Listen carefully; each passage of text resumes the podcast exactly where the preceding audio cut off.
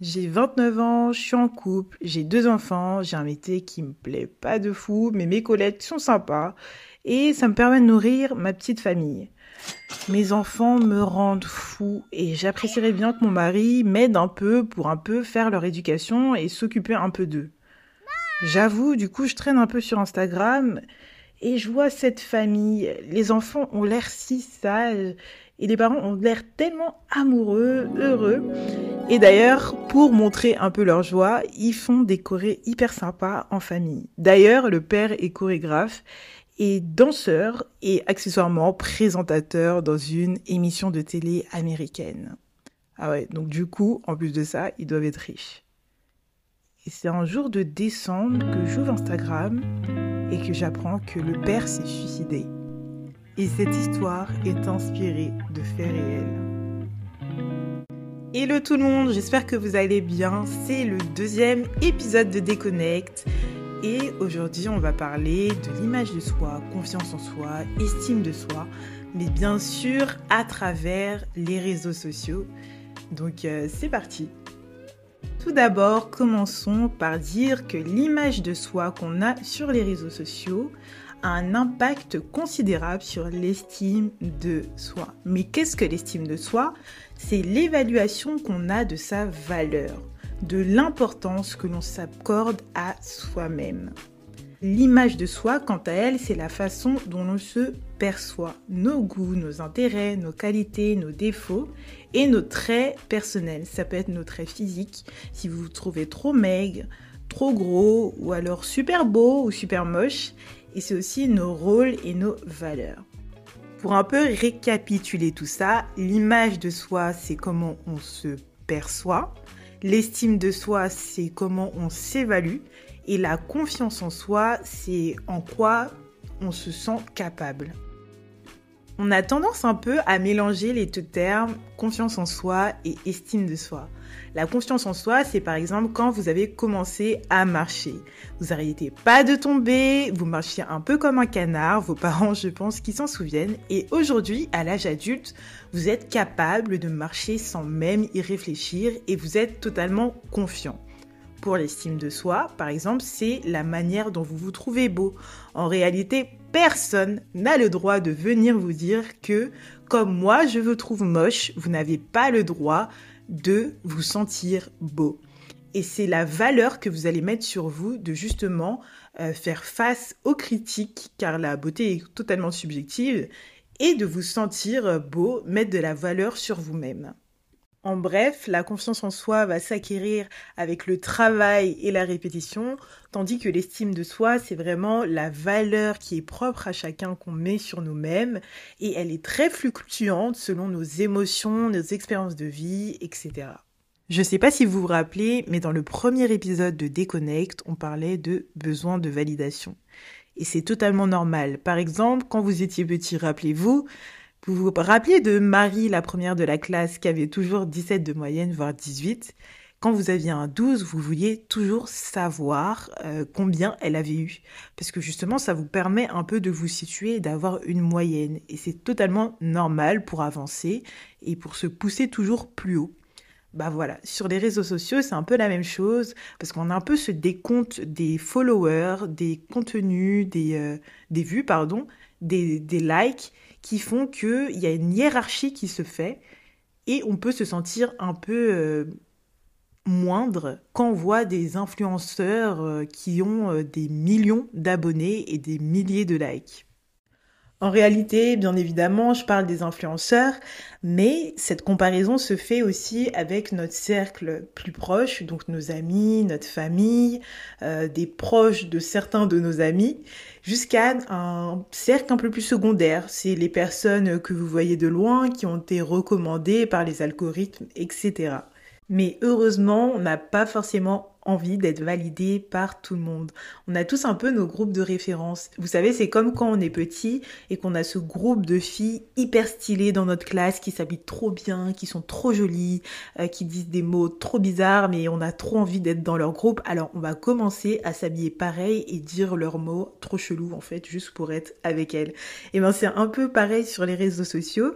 Si vous avez envie d'être that girl, vous allez commencer à manger des avocats de toast et boire du matcha, euh, faire plein de vidéos euh, qui rentrent dans ce thème-là, filmer d'une certaine manière, mettre des leggings, etc.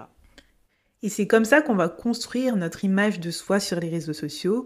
En ayant ces gros de référence en tête, on va commencer à se présenter, à se percevoir d'une certaine manière et mettre en avant certaines choses pour être ensuite validé par les personnes de cette communauté et se sentir euh, aimé, avoir un peu plus d'ego et justement augmenter son estime de soi.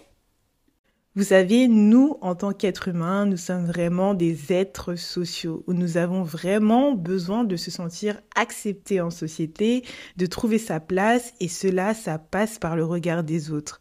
C'est-à-dire qu'on va adopter des attitudes qui sont conformes à ce qu'on a décidé euh, d'avoir dans la communauté dans laquelle on a envie d'être référencé. Et pour ça, dans la société euh, humaine, on va dire, on a un masque social. Et ce masque social, c'est un mécanisme de défense qui nous permet justement de pas se dévoiler à 100%, à rester, à avoir un peu ce côté anonyme qui nous permet justement euh, d'interagir avec les gens de manière assez fluide. Bien entendu, le masque social est à utiliser avec modération. Vous savez, quand vous rencontrez une personne euh, au tout début, que ce soit un nouveau date euh, ou un ami, et eh ben vous aurez ce masque qui vous permet de jauger un peu la personne et petit à petit, vous allez faire tomber le masque. Et ça, c'est totalement sain et nécessaire. Pour les réseaux sociaux, c'est un peu pareil finalement, sauf que là, on est dans une société digitale et là, on a plus un avatar. Et là, j'imagine que vous vous dites, qu'est-ce qu'un avatar? Ce terme n'a pas été inventé par moi, mais c'est l'auteur Rémi Poitier dans son ouvrage Topic qui définit un avatar comme étant une incarnation faite de pixels, derrière laquelle un acteur social cherche à exprimer ses exigences, ses goûts, ses dispositions, etc. Finalement, vous l'aurez compris, l'avatar a exactement la même fonction que le masque social, sauf que c'est celui qu'on utilise pour les réseaux sociaux.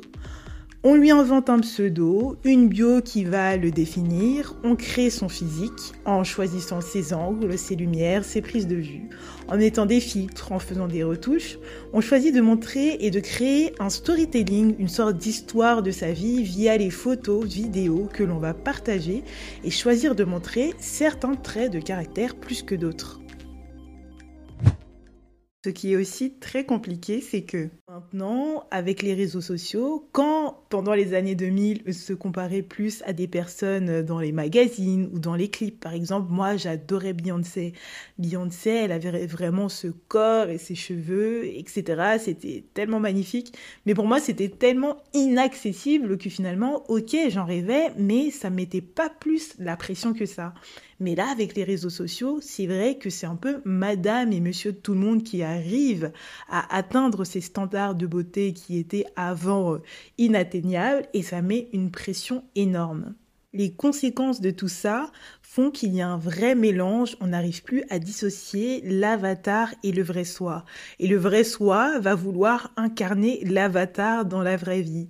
Et c'est ça qui pose vraiment problème et qui euh, pousse les personnes à certaines dérives et à certaines maladies mentales. Par exemple, à force de mettre des filtres ou retoucher ses photos pour ressembler plus à Nicki Minaj ou Kendall Jenner, peu importe, eh ben c'est vrai qu'il y a beaucoup plus de personnes qui prennent pour option les médecines esthétiques ou les chirurgies esthétiques. Alors je n'ai rien contre ça, mais c'est quand même des actions qui ne sont pas du tout anodines.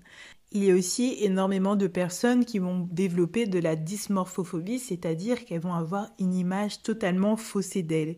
C'est-à-dire, en plus de se créer des complexes et même en avoir davantage, la personne va se voir totalement déformée. Prenons l'exemple d'un jeune homme qui voudrait atteindre le même physique qu'un bodybuilder. S'il se compare à l'avatar de celui-ci, il ne va pas se rendre compte de tous les sacrifices physiques, les produits injectés et même les problèmes de santé que cette discipline peut apporter. Mais surtout, être bodybuilder, c'est un métier et une personne lambda aura très peu de chances d'atteindre cet objectif, ce physique, très naturellement.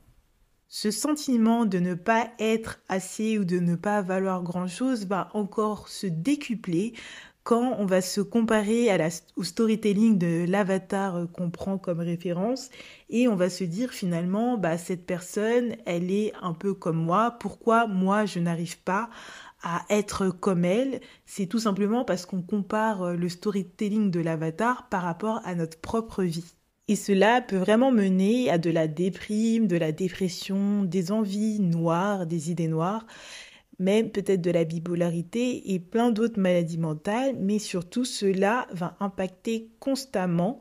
Cela dépendra de votre niveau d'activité sur les réseaux sociaux, euh, notre estime de soi. Mais ne vous inquiétez pas, comme je vous ai dit, sur ce podcast, on est là pour les solutions. Alors voilà quelques réflexions que je me suis faites qui pourraient aider justement à retrouver l'estime de soi sur les réseaux sociaux et en tout cas euh, avoir une démarche bien plus positive. Euh, pour commencer, je pense que c'est important de différencier l'avatar et la vraie personne que vous êtes. Vous savez, c'est un peu comme dans un théâtre.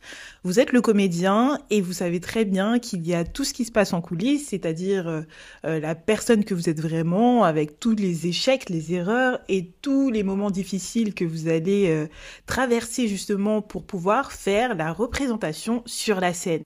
Alors bien sûr, c'est à chacun de choisir avec quelle intensité euh, l'avatar va être construit, s'il va être vraiment représentatif de ce qu'il vit à peu près dans la vie ou s'il va complètement euh, s'inventer une nouvelle vie, mais là, on ne le sait pas. Donc partez du principe que du moment où une vidéo a été éditée, que des stories ont été choisies ou qu'il y a des montages, c'est qu'il y a forcément, qu'on le veuille ou non, un peu de mise en scène. Sachez que c'est en restant fidèle à soi-même qu'on va gagner le plus d'estime de soi. C'est vrai que dans cette société d'image, on va beaucoup mettre le masque ou devenir l'avatar pour se faire valider par les autres, mais c'est vraiment l'authenticité et l'honnêteté que vous aurez envers vous-même qui vous aidera à gagner le plus d'estime de vous. Je pense qu'il est aussi super important de rappeler que l'estime des soi n'est pas du tout linéaire. Il y a des hauts, il y a des bas, des fois les émotions fluctuent, on ne sait pas trop pourquoi. Et c'est ça aussi qui fait la beauté de la vie, vous savez, on apprécie les super moments de notre vie justement parce qu'on a connu le plus bas. Si c'est tout le temps... Euh, super, bah finalement, vous serez habitué et en fait, ça va vous ennuyer. Donc, euh, acceptez aussi euh, cette règle-là, qu'il y a des cycles, qu'il y a des phases dans vos vies et l'estime de soi, bah, c'est un peu comme ça.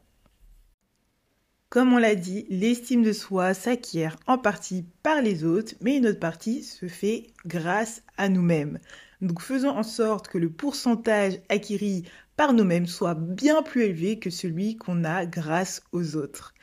Et c'est assez marrant de se dire que euh, on peut donner beaucoup d'amour à des petites boules de poils qui font absolument rien de leur journée et pour qui on achète des friandises, euh, des croquettes et plein de jouets hyper expansifs, mais on n'arrive pas à se donner cet amour à nous-mêmes. Donc franchement, aimons-nous. Et ça montre bien que finalement, on n'a pas besoin de faire euh, des choses spectaculaires pour mériter cet amour. Euh, rien que votre présence, des fois, fait énormément de bien à beaucoup de personnes. On entend toujours qu'il faut prendre soin de soi. Alors oui, faites-vous les cheveux, faites-vous un masque, mangez quelque chose de bon, bien sûr, c'est important. Mais surtout, faites attention à ce que vous consommez aussi dans votre tête. S'il y a quelque chose qui vous met la pression, que ce soit un contenu ou des personnes, n'hésitez pas à unfollow.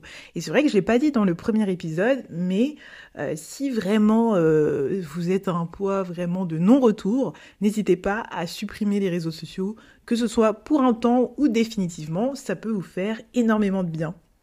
Et bien sûr, quand je vous dis de consommer des contenus qui vous font du bien, je pense aussi à ces avatars, ces personnes, ces créateurs de contenu qui arrivent tout de même à faire un contenu beaucoup plus authentique, qui vont vous montrer un peu plus les coulisses et qui ont finalement fait tomber un peu le masque et c'est beaucoup plus déculpabilisant. Et maintenant, un petit mot sur la confiance en soi. C'est vrai que beaucoup de personnes nous disent que la confiance en soi, c'est quelque chose qu'on doit avoir absolument pour être heureux dans notre vie. Mais finalement, rendez-vous compte qu'on a déjà confiance en nous dans bien des domaines de notre vie. Que ce soit le simple fait pour certaines personnes de marcher seul, de manger, de pouvoir se doucher seul, et eh bien c'est des choses pour lesquelles on a travaillé, qui ne sont pas innées et pour lesquelles maintenant on a confiance en nous. Donc finalement, pour avoir confiance en soi, comme on le disait, il faut travailler, mais sachez que c'est totalement normal de ne pas avoir confiance en nous dans tous les domaines de notre vie. Ah oui, et très important, maintenant qu'on comprend un peu comment fonctionne toute cette société digitale, du moins tout ce système des réseaux sociaux, euh, n'hésitez pas à demander à vos amis, à vos proches s'ils vont bien. Parce que c'est pas parce que la mise en scène de, de leur vie sur les réseaux sociaux est très positive que ça l'est vraiment dans les coulisses, dans leur vraie vie. Donc euh, je pense que c'est important à faire et c'est quelque chose euh, qu'il ne faut pas oublier. Enfin bref, j'espère que cet épisode de Deep vous a plu, le deuxième épisode. En tout cas, moi, ça a été un plaisir. N'hésitez pas à m'ajouter sur l'Instagram Déconnect Podcast. Comme ça, ça nous permettra de discuter si vous le voulez. Mais aussi, vous pouvez me conseiller euh, d'autres sujets à aborder si vous êtes intéressé. Et donc, je vous dis à bientôt sur Déconnect. Bye bye